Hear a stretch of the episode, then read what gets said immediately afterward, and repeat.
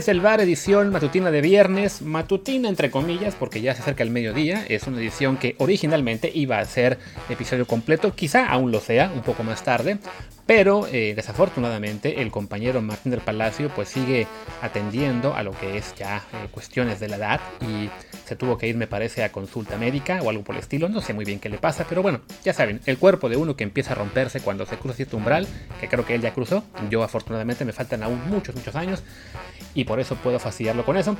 Pero como no queremos dejarlo sin contenido todo el día, pues bueno, me decidí aventarme este pequeño eh, mini episodio en el que vamos a hablar del jugador de moda que ni siquiera estuvo ayer en el partido de selección, algunos creen que debió estar, eh, pero bueno, ya saben a quién me refiero. Antes de decir el nombre, les recuerdo como siempre que estamos aquí en Apple Podcast, Amazon Music, Spotify, Google Podcast y muchísimas más. Por favor, suscríbanse en la que más les guste, excepto Himalaya porque es espantosamente mala.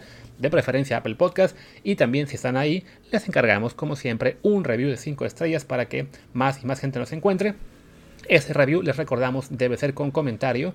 Y pues ya que estamos en esas de los comerciales, también les recuerdo que nos pueden seguir en Telegram, en arroba desde el bar POD, desde el bar bot, porque ahí pues se enteran de todos los episodios que hacemos, de nuestras columnas, colaboraciones, de, discutimos en el chat con algunos de ustedes y también les compartimos de vez en cuando alguna transmisión con la cual se la pueden pasar muy bien, ya sea lo que fue el torneo de Toulon, el, juego de la selección lo pasamos, también un rato de finales de NBA, el Gran Premio de Fórmula 1, en fin, en fin, perdón.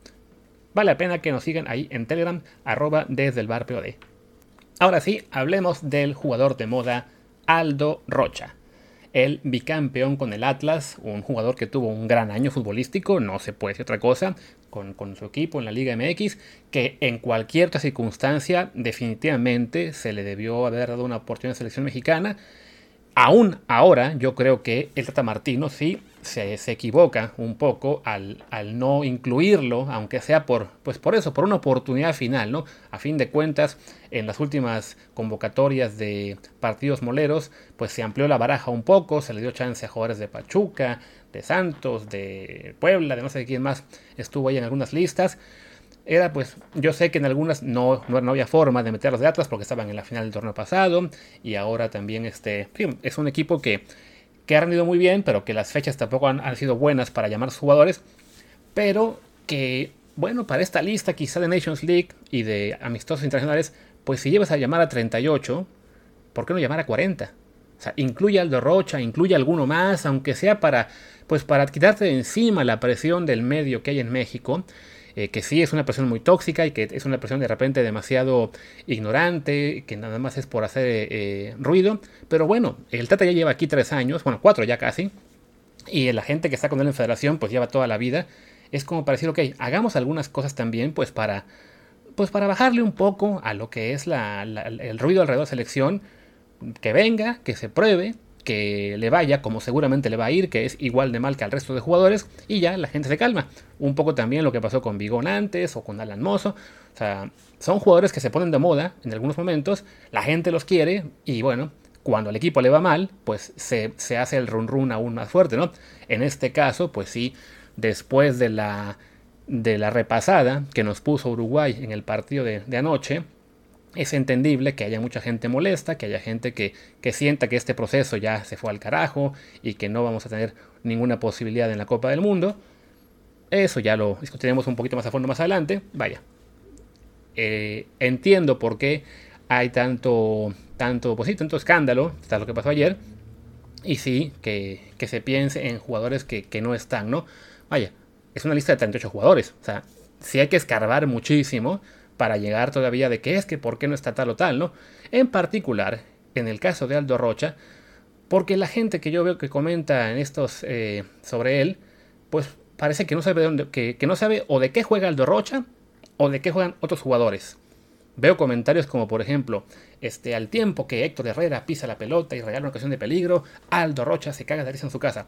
Bueno, sí, Héctor Herrera tuvo una jugada ahí francamente desafortunada, eh, que de, todos modos, para cuando él entró, el juego ya estaba 3 a 0. Y además, este, pues pequeño detalle, Héctor Herrera no juega en la posición de Aldo Rocha. Así que la cagada pudo ser de Héctor Herrera, o de Raúl Jiménez, o de Tecatito. Y pues Aldo Rocha no tenía por qué cagarse de risa porque él no juega en ese puesto, ¿no? También alguien pregunta por aquí, ¿en serio Aldo Rocha no es mejor que Eric Gutiérrez? Pues no, no lo es. Así de sencillo. Claro, es muy fácil decir, es que fue el mejor jugador del mejor equipo de la Liga MX, entonces debe ser mejor que cualquier mexicano. Hace apenas dos semanas estaba otro comentarista diciendo que Alexis Vega era el mejor jugador mexicano de todos, incluyendo europeos. Y ayer Alexis Vega no apareció.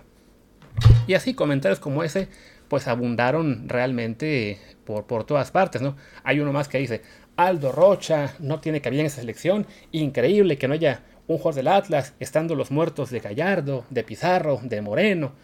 Hombre, pues está muy bien que sean unos muertos, pero ninguno de ellos juega la posición de Aldo Rocha.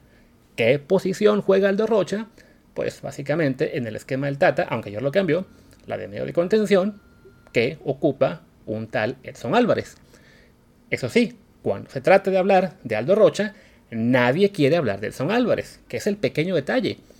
Aldo Rocha no compite con Pizarro, Aldo Rocha no compite con Gallardo, no compite con Tecatito, no compite con el Jorge Sánchez, no compite con Talavera, no compite con Héctor Moreno, con César Montes, con Angulo, compite con Edson Álvarez. Y Edson Álvarez es, pues, realmente de lo muy poco rescatable, hiperfijo, imposible quitarle el puesto de lo que hay en selección. O sea, Aldo Rocha no va a llegar a selección a jugar. Insisto, yo creo que se le pudo haber llamado para que por lo menos bajara un poco la presión. Pero bueno, si el Tata se quiere mantener de otra forma, allá él. Pero bueno, el puesto en el que Aldo Rocha jugaría es el de Edson. Estaba yo viendo respuestas que me mandaron gente de Atlas, sobre todo, porque sí, sobre todo son, muchos fans del Atlas, pero también muchos periodistas que ya vieron que aquí está cómo tirar, eh, pues sí, cómo llegar a la gente con, conseguir tweets con muchos likes, con muchos retweets y conseguir muchas interacciones o tener mucho rating. No, es que hay que encontrar el lugar. Había quien decía, bueno, pero Edson puede jugar de lateral, ¿por qué no se mueve? Y así damos lugar para Rocha. Ahora resulta que tendremos que poner a uno de nuestros tres mejores jugadores en otro puesto para hacerle hueco a Aldo, ¿no? Alguien más me decía, bueno, pero es que el problema no ayer no fue Edson, sino que le faltaba un compañero, deberían jugar juntos. O sea, porque después de ya que son tres años y medio de proceso, vamos a cambiar de esquema y vamos a jugar con doble contención al cuarto para las 12, no más porque hay que meter a Aldo Rocha. Pues no, México, tanto en el esquema habitual de 4-3-3 o cuando se ha cambiado al 4-2-3-1 o como ayer que se cambió al 5-2-3 que no funcionó, siempre ha jugado con un centrocampista eh, de recuperación, el, digamos como, como, es el, caso de, Edson, y otros dos que son interiores, o en su defecto en el 4-2-3-1, uno que le acompaña con más ida y venida, que bueno, a veces es Herrera, a veces es de Gutiérrez, a veces ha sido guardado, son jugadores de características diferentes a las de Aldo. Jugador eh, con el compite Aldo, insisto, es Edson. Sí, no hay jugador idéntico, por supuesto, habrá quien me diga este, que Qué bueno que podría desempeñarse en la, tarea que hizo el Guti. Yo no lo tengo tan claro. Pero bueno, el punto es, pues el Tata no le encuentra lugar, al menos en 11-11. Y ya hemos hablado antes de que pues el suplente de, Edson, para bien o para mal, es Luis Romo. Y para bien o para mal, después de él, le está dando chance a Luis Chávez, a Eric Lira, también está Héctor Herrera como opción. O sea, el Tata, con todo lo que está haciendo mal, y yo insisto, el Tata para mí debió irse en cuanto perdió la final de Copa Oro, él tiene ahí una idea. Y el Rocha desafortunadamente no cupo en esa idea.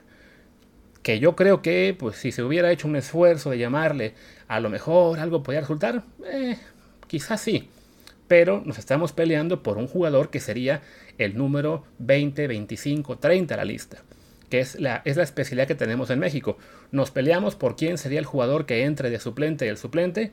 Eso sí, no nos queremos pelear por el jugador que podría incluso jugar como titular en la posición en la cual ni siquiera el titular está ahora mismo jugando bien. Y me refiero evidentemente al problema con el 9, ¿no? Que en este momento no tenemos un solo 9 que pueda ah, darnos garantías, pero ahí sí, no, no, no queremos pensar en el que ya está aprobado porque cómo se le ocurre eh, pedir ahora el perdón y estar en la selección.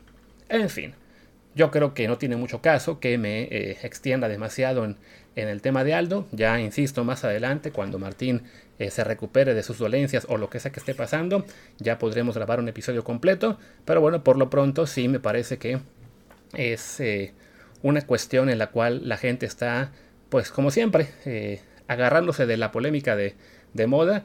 Y creo yo, por, por, un jugador que es muy bueno, sí lo reconozco, que hizo un, un gran torneo, bueno, dos grandes torneos, y que, en, y que si esto hubiera pasado hace un año, no habría excusa para no llamarlo.